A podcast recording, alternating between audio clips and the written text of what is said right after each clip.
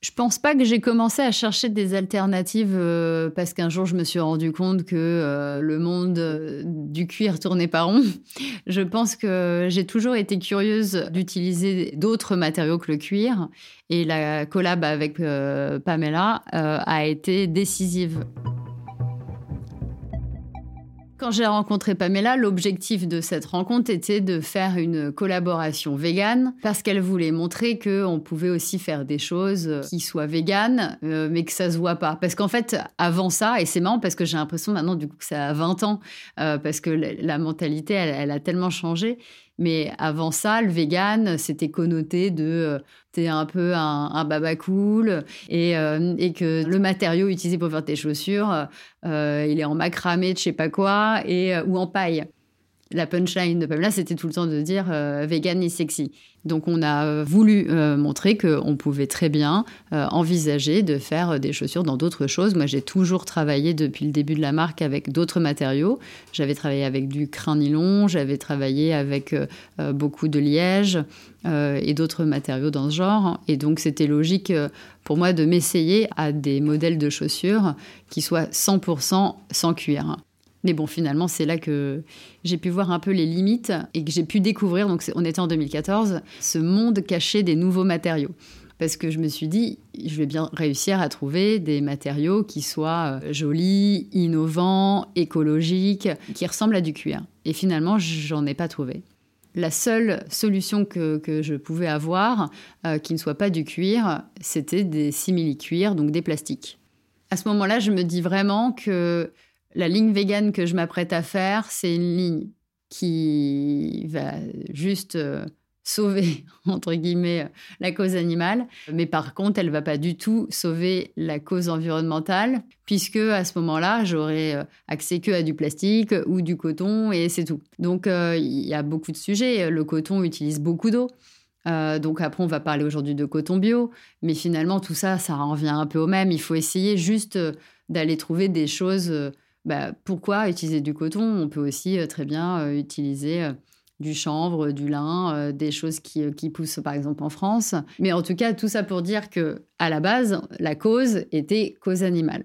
Donc, quand j'ai cherché des matériaux qui n'étaient pas en d'animal, je pensais que j'allais forcément me diriger vers quelque chose d'écologique parce que pour moi, le fait que tu ne cautionnes pas l'industrie euh, alimentaire euh, de la viande, bah du coup déjà tu fais un pas euh, pour la planète. Et donc c'est là que je me suis rendu compte que ce n'était pas forcément vrai. Si tu ne prends pas de cuir, bah tu vas prendre du plastique utiliser du plastique, ce n'est pas écologique. Mais c'est le seul choix que tu as. Parce que faire des chaussures en paille ou des chaussures en laine ou des chaussures en jean, comme j'ai pu faire, ben ça tient pas dans le temps.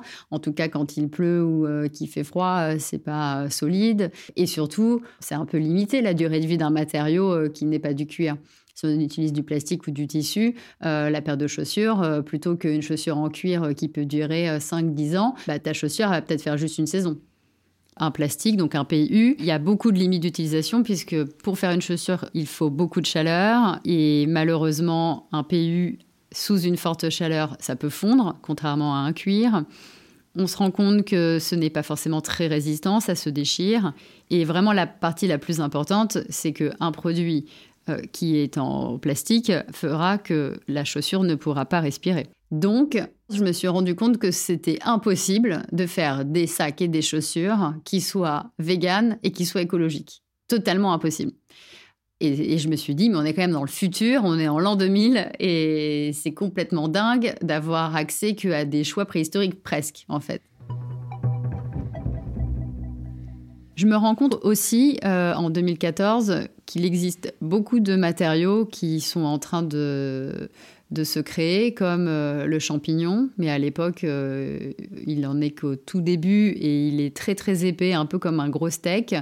On parle aussi beaucoup du pignatex en 2014, mais il n'est pas possible d'acheter encore. On parlait d'un matériau qui avait beaucoup de presse, mais qui n'était même pas encore vendable. Moi, par exemple, je les avais contactés directement et j'ai dû avoir une réponse deux ans plus tard. Donc en fait, c'est long quand finalement l'esprit collectif se dit mais pourquoi les marques euh, continuent à faire ceci, cela, alors qu'il existe euh, ça, alors que toi, tu peux même pas juste en acheter? Beaucoup de personnes vont souvent citer qu'ils ont acheté euh, un sac, un manteau, une paire de chaussures vegan, en cuir vegan.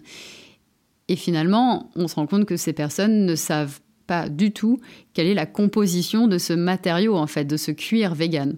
Et on se rend compte aussi que sur beaucoup de sites internet, les personnes euh, écrivent composition de petits points cuir vegan. J'avais envie de rappeler que le cuir vegan euh, est un label, donc ça voudra dire que ce n'est pas issu des animaux, mais par contre, ce n'est certainement pas une composition. Les cuirs vegan, donc cuir entre guillemets, puisqu'on n'a pas le droit de citer euh, le mot cuir pour autre chose que du cuir animal, sont donc des matériaux qui imitent le cuir et qui sont donc majoritairement issus de la pétrochimie.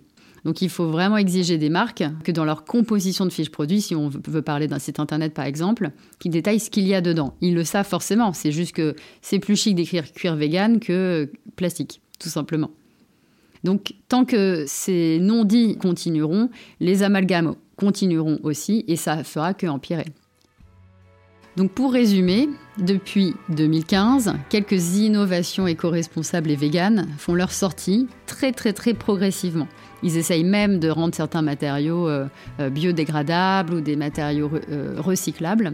Mais par contre, moi, mon objectif, c'est de tous les mettre en lumière et aussi de montrer un peu leur développement, leurs limites et les choses extraordinaires qu'ils essayent de faire.